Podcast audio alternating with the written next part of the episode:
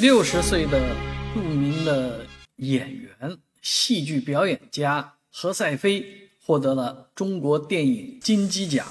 这是一件非常值得庆贺的事情。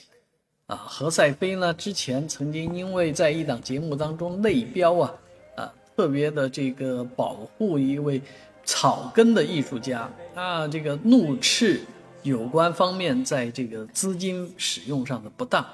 啊，其实这是一个普遍现象，而他的怒斥呢，却打破了这种对潜规则的这种呃沉默，所以何赛飞在群众当中赢得了非常大的反响啊，很多支持。所以这一次拍的这个电影，虽然大家可能都不太知道演的这个角色啊，也没见过，但是人家还是获得了电影金鸡奖。他曾经获得过电影百花奖，所以也是呃金鸡百花双奖获得者啊。那这样的艺术家呢，啊，穿着一身中式的衣服去出席这个晚宴，啊，颁奖晚会也确实得到了很多人的这个点赞啊。那我们也对何赛飞获得中国电影金鸡奖表示祝贺。